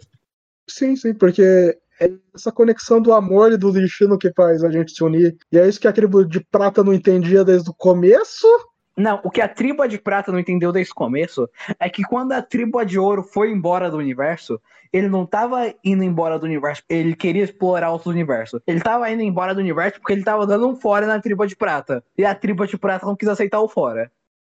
Eles não estavam dando um fora na tribo de prata, porque meio que a tribo de prata entendeu que a, a tribo de prata não entendeu que eles não precisavam mais da tribo de ouro? Cara, é, para mim, a tribo de ouro só chamou o pessoal e a tribo de prata ficou enchendo o saco deles e eles e chegou a alta cúpula e falou assim: "Galera, bora". Daí o pessoal falou: "Bora". E eles foram. Então meio que herói que é sobre pai que não quer aceitar a paternidade? Não, Heroic Age é sobre nazismo. Isso é só outra coisa. Eu não sei, porque o último episódio é sobre amor. Os últimos, no caso os últimos episódios é sobre amor, tanto que a princesa faz um suicídio romântico ali e vai hum, se matar no oceano. É, mas um... inclusive vamos falar logo do último episódio, porque eu não aguento mais falar sobre essa merda. Eu que seja lá o que ela tinha que aceitar? Amor? Não sei. Amor, o fora aceita que o nazismo não vai morrer. Aceita que dói menos. E daí eles decidem ir embora do universo em busca da Crebo de Ouro, apesar de ser exatamente isso que o, a história seja contra. É, é exatamente isso o que eles eram contra no episódio passado. Eles vão acabar da Crebo de Ouro porque agora eles gostam deles? Não tem em mais sentimento? Em algum momento é. E daí eles vão embora da galáxia, mas antes disso a gente tem o um momento nazista final, que eles passam a escravidão da tribo de bronze Cara, eu fiquei, para os humanos. Eu, eu fiquei muito inconformado com isso. Porque quando pensei que Heroic Age não podia ser mais ofensivo, ele só chega. Não, esse é o poder para vocês comandar a tribo de bronze. Que é o poder que a tribo de ouro deu pra gente. Então, desde, com... então, desde o começo, os insetos que eles literalmente destroem não têm vontade própria. Exato. Porque os robôs seria menos ofensivo. Sim, se fosse robôs ia ser menos ofensivo. E com isso a gente tem um time skip que mostra. De, tá tempo, agora. de tempo indeterminado. Quatro anos, eu acho. Quatro anos? Eu acho que é eu isso. Não, eu não prestei muita atenção. Que mostra. Já começa o time skip todo cagado, que mostra o Iolaus indo pra Terra. Que a gente nunca viu a Terra antes e a Terra tá de boa. É que eles reconstruíram a Terra, né, cara? Apesar de eu acho que a Terra não estava destruída desde o começo, porque mostra. Não, o, que, a, o planeta não, mas a, a civilização dela tava. Mostra no segundo episódio a princesa dizendo que a Terra foi destruída pelo, pela tribo de prata e a gente teve que fugir daí mostra a Terra sendo partida ao meio, literalmente. Eu tenho que admitir que eu não lembro disso. Então, é, eu me lembro. Então, e daí a Terra tá lá de boa, daí tá lá o Iolaus indo pra Terra com a namorada da enfermeira dele, que eles eram par romântico e a gente nem falou isso, porque não importa. É, eu só ignorei falar disso, porque se tem alguém em todo esse anime que não é um personagem, é com certeza aquela mina. E é só o par romântico do Iolaus, porque não importa. Eu iria mais longe, porque ela é o par romântico do Iolaus, porque não importa, e ela tem ciúme da princesa, mas ela deixa mas ela deixa de boa porque também não importa. Sim, inclusive o Iolaus tem o desenvolvimento dele no final que ele teleporta a princesa. Não, é o. Sim, é incrível. Inclusive, ele fala pro Eiji: Olha, Eiji, eu sei que eu não consigo te ajudar, mas quando você precisar de mim, eu vou estar lá. E simplesmente isso nunca acontece. Lógico que não, o Eiji. Cara, é, o Iolaus é um graveto, o Eiji é uma pistola. Não tem como um graveto ajudar uma pistola. Inclusive dá, dá esse bait dele. Parece que vai morrer a série inteira, mas ele não morre. Ninguém morre na série, nessa série Sukiyaki. Então, nem, o robô, nem o robozinho morre. Eu, eu não acredito que eles tiveram a paixão de matar e reviver o robozinho. Sim, não, mas logo em seguida mostra o que acontece com a tribo de bronze, que agora as gêmeas estão controlando é. eles. Isso, e elas na minha opinião. nazista. Na minha opinião, esse é um destino pior que a morte. É, então, nós decidimos aqui que Heroic Age, um prequel pro anime da tribo de bronze se revoltando que nunca vai ter. Exato. Porque, afinal, se você perde a guerra, você tem que dar seus escravos para os vencedores. Sim. É, porque é essa a lição que eu tiro. E daí mostra a Nival sendo a capitã do Dragonauta atual. Foda-se. O velho não. Todo mundo envelheceu, menos o capitão da Argonauta. Porque ele já era velho. E ela tá vendo. Não, não, não, ela, não era ela que tava vendo, era o capitão da Argonauta que tava vendo. Os irmãos da princesa que estão vivos, aparentemente. Cara, eles explodiram dois planetas e eles mataram 60% do exército da federação, seja lá o, o quanto é isso, e eles não sofreram uma punição capital. Eles não estão nem presos, eles estão lá dando discurso imperialista. Exato. E eles foram sugados por um buraco negro e a gente pensou que eles tinham morrido. Mas não, não morrem. Ninguém morre nisso. Ninguém morre. Não, mentira. O Age e a princesa morrem no final. Não, eles não morrem, porque no final a gente tava lá vendo o planeta do Age, que era o teoricamente o objetivo dele, reconstruir o planeta. E tá lá reconstruído. E a Igra que ele cortava o tentáculo constituiu família? Como eu não sei. Eu só sei que teoricamente devia ser uma cena emocionante. É, e não é, e daí tá lá a princesa toda lá emocionada, pensando, putz, a gente venceu a guerra, a gente tá num país, num, num universo de paz, de amor, mas o Age não tá vivo, né? E daí o Age revive, foda-se. Não, não, não, eu vou falar o que realmente aconteceu naquela cena.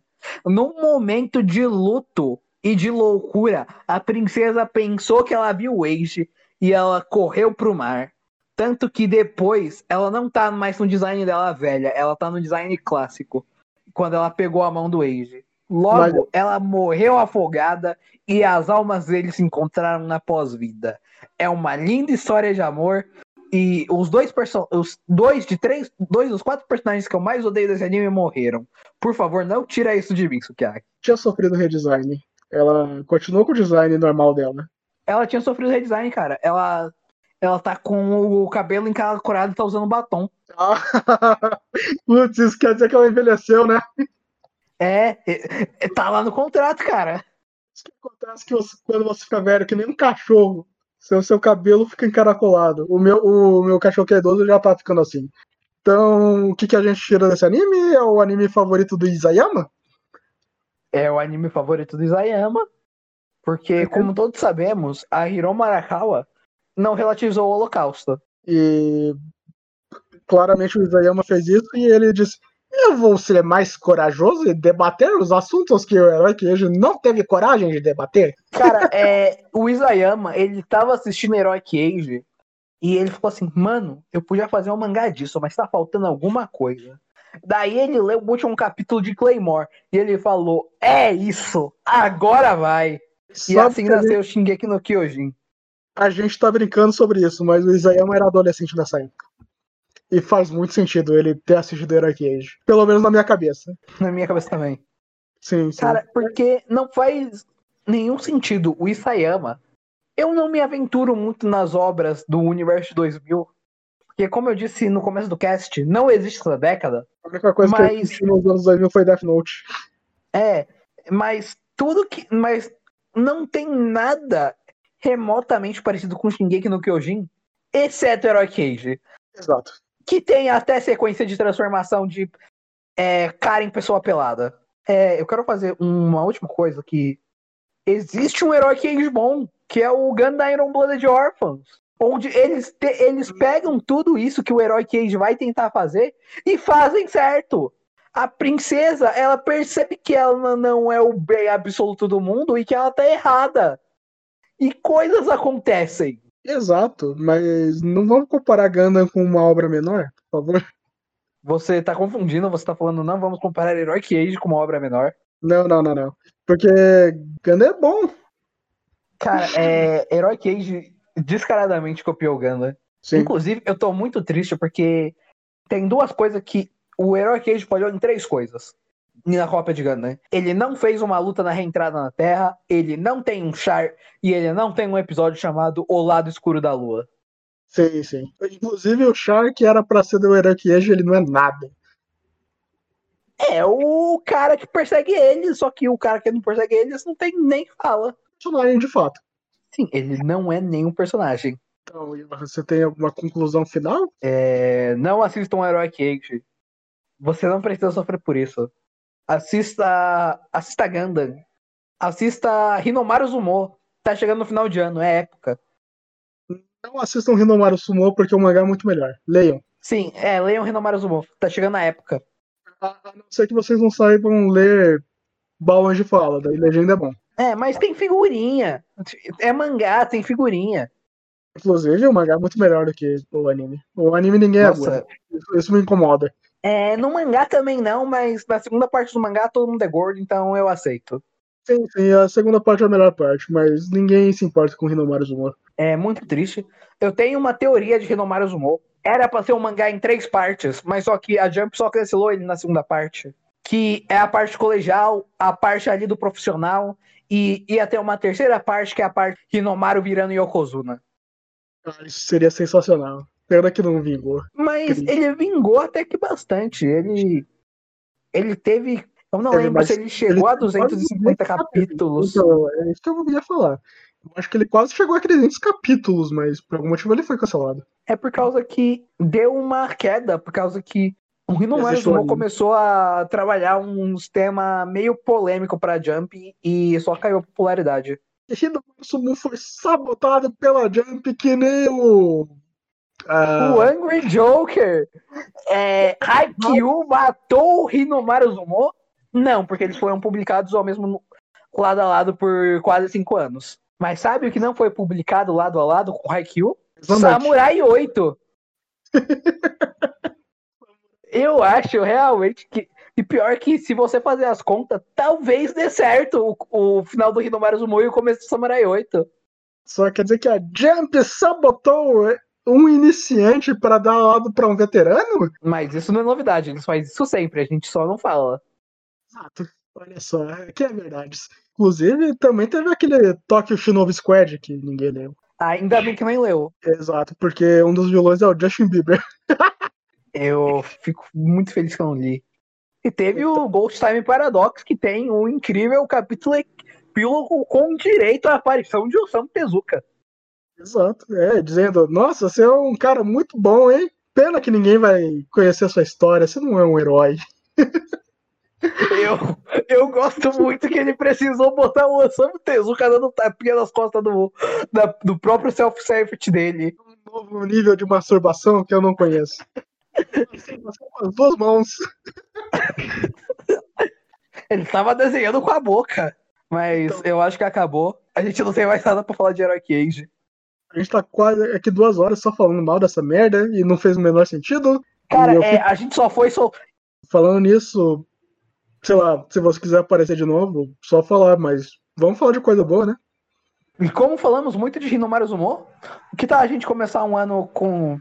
Vamos marcar aí pra janeiro pra gravar alguma coisa de Hinomaru Zumo? Com certeza, tipo, eu tô estudando agora pra vestibular, vestibular não, o Enem, que com certeza eu vou passar, porque tá todo mundo morrendo e só o maluco vai fazer o Enem ano que vem, e vai ser logo em janeiro. E se eu não morrer até lá, é o... a gente marca sim. Beleza, então. Próxima aparição minha aqui, Rinomaru Zumo, confirmado. Confirmado, confirmado. Já, já vai relendo, que eu já vou pegar aqui, eu já tô baixando. Pra... Baixando não, comprando cópias oficiais em japonês. Acho que saiu pela Avis, não saiu? Ela publica tudo da Jump. Mas a Avis é americana e eu só suporto o mercado nacional. Essa obra que eu sinceramente acho uma das coisas perdidas da Jump de esporte, principalmente nessa época. Tava tentando voltar com um anime de mangá de esporte e Cara, eles não é... conseguiram. Eu vou, eu vou fazer uma palhinha aqui do que eu vou falar. Mas Hinomaru Zumo foi muito ignorado porque é, se fosse uma outra época, se fosse na época, tipo, ali dos anos 2000, talvez o Hinomaru Zumo pudesse ter entrado no lugar do Naruto ou do Bleach ou do One Piece como um dos pilares. Eu discordo porque sumo não é um esporte popular fora do Japão. Hum, eu acho que sim, por causa que, tipo, a Jump tava desesperada ali no fim do Slandunk. Se Hinomaru Zumo, com toda aquela qualidade que ele tem, e na época o Sumo dava um boom muito grande do Japão, por causa que foi. Tinha um Yokozuna muito bom, que. Inclusive eles parodeiam ele com o. com alguma coisa Kuni, que eu esqueci o nome agora. Sim, eu o acho pai... que ele se casou com uma atriz pornô, não foi? Ele se casou com ex-atriz pornô, não foi? Se é lutador de sumô, ele casa ou com mina de cabaré ou com atriz pornô. Sim, sim. Inclusive, é duas coisas que eu respeito muito do japonês. Eles curtem os caras gordos talentosos e eles não têm preconceito com a atriz pornô. Eu tenho que. Eu vou, eu vou me abrir aqui que eu vou falar que por 5 centímetros eu não tentei fazer carreira no sumô. Por 5 não, por 3 centímetros. Porque precisa de 1,68 pra ser lutador profissional. Mas você pode ser lutador profissional de luta livre. Ah, mas daí eu tenho que ficar musculoso. Eu quero ficar gordo. mas é. Não, sério, cara. É... O pessoal fora do Japão tem muito preconceito. Tanto que eu tenho uma amiga alemã que eu diria eu te amo em alemão, mas ela provavelmente não vai ouvir isso porque tá em português até agora. Que eu falei para ela, nossa, sumo é um esporte muito competitivo que as pessoas deveriam dar uma chance, porque é todo mundo contra todo mundo, isso é mó da hora. Eu fui assistir Sumo de verdade depois quando eu fui ver Hinomaru Sumo. E Sumo de verdade é muito bom. A parte triste é que o, Brasil, o, o brasileiro lá lutando é ruim, mas os lutadores de sumo são muito bons. É isso, cara. É porque é um esporte totalmente japonês. Ninguém se importa fora do Japão também. E porque são os caras gordos e todo mundo odeia gordo. E é um esporte meio racista também, né, cara? Por causa que tem aquela regra de só pode um estrangeiro por estábulo. Daí. Daí a é funila. Tem isso. A funila bastante a entrada de pessoal do estrangeiro. E, e se for mestiço e japonês, pode? Hum, ainda conta como estrangeiro por estábulo, mas ah, é eles não é só. É, eles não sofrem o. Não, se ele nasceu no Japão, pode. Ah, tá, tá. É então, isso é, é, o que eu tava perguntando. Se ele é japonês e é mestiço. Ah, não, pode. O problema é a nacionalidade, não é a linhagem. Sim, sim. Legal, isso é legal. Tipo. Tanto que eles. E eles geralmente só abrem lá pra Mongólia. Por causa que a, Mon... a Mongólia tem uma versão de sumo deles lá, tanto que aquele o. resultado no óleo, né? É, que ele só. Que eles não têm um círculo, eles só. Eles só perdem se eles caírem. Sim, sim, eu tô ligado. É, também é legal, apesar de eles Tanto terem que o, o, Yoko, O Yokozuna atual mais forte do Japão, que é o que é o Hakuho, é o é da Mongólia. E Esse papo de sumô, com certeza, foi muito mais produtivo do que essas duas horas. Cara, foi muito mais produtivo. Sim, olha você... só, eu... tem coisas que eu não sabia aí de sumô. Tô impressionado. Inclusive, o Hakuho estão considerando é, dar o título para ele de Yokozuna mais forte da história. Isso é legal, isso já é uma boa entrada para alguém que é estrangeiro e um, para um esporte tradicional do Japão. E eu vi é, o primeiro torneio que eu vi, o Hakuho ele ganhou invicto, que é muito difícil disso acontecer. Sim, sim. Os que eu vi, tinha um cara que ele já, já era menor que todo mundo e ele usou a estratégia principal dele com o maior cara que ele enfrentou logo na segunda rodada, que era simplesmente desviar do primeiro ataque e jogar Tem o cara pra fora. É, eu acho que eu sei quem você tá falando, que é o Tobizaro. Que acho ele que é, é um cara ele é um cara pequeno e ele quase ganhou, acho que o torneio de de julho, que é o torneio que tem cinco torneios por ano no, no Sumo. Daí ele quase ganhou o primeiro que ele entrou como nessa classificação que passa na TV. É que eu não sei as classificação de cor, mas a partir do de certo nível eles passam na TV. A partir. De, de, de, um nível para baixo eles não passam. Daí ele chegou nesse nível, primeiro torneio dele nesse nível, ele quase ganhou. E parece que ele tá num, num stick de vitória muito bom. Eu não sei, eu não acompanhei o último torneio, mas uma coisa que me deixa triste é o Kaisen, que ele é um lutador brasileiro, mas o cara tem dois metros, ele pesa quase 200 quilos, mas ele não sabe lutar. Gigante. Sim. É, inclusive, eu gosto muito que no Sumo eles falam, tipo, ah, é, tem uma. A gente tem um ditado aqui no, no Sumo que é gigantes são desajeitados. E o Kaisen é um gigante desajeitado. Pra falar de Sumo, é... Deixa eu ver o que eu, eu tenho pra falar de Sumo.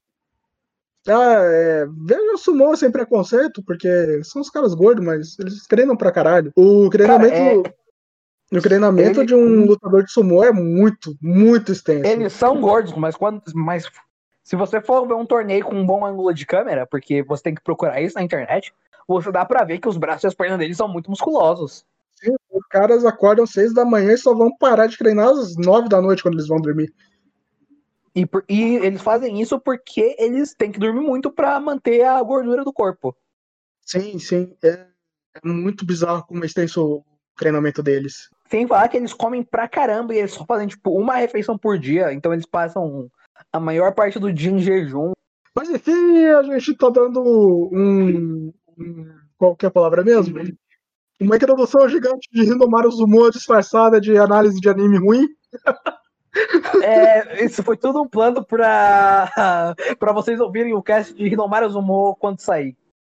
Vai ser o primeiro do ano que vem, porque eu não quero mais gravar nada esse ano, já tem Natal, Ano Novo, e eu já falei de Cyberpunk, que é a coisa que eu odiei nesse final de ano, e foi muito bom ter o Yohan, nossa, cara, é, é muito bom, porque, tipo, eu faço aqui o podcast sozinho e eu fico gaguejando para falar o roteiro e tal, e eu tenho que fazer um trabalhão na edição e com você aqui já ajudou bastante. Que isso, cara. É, pode chamar sempre que quiser. Isso é muito bom, porque eu pensei, putz, vai ver que o Johan não quer voltar aqui porque eu sou um gordo virgem de 40 anos.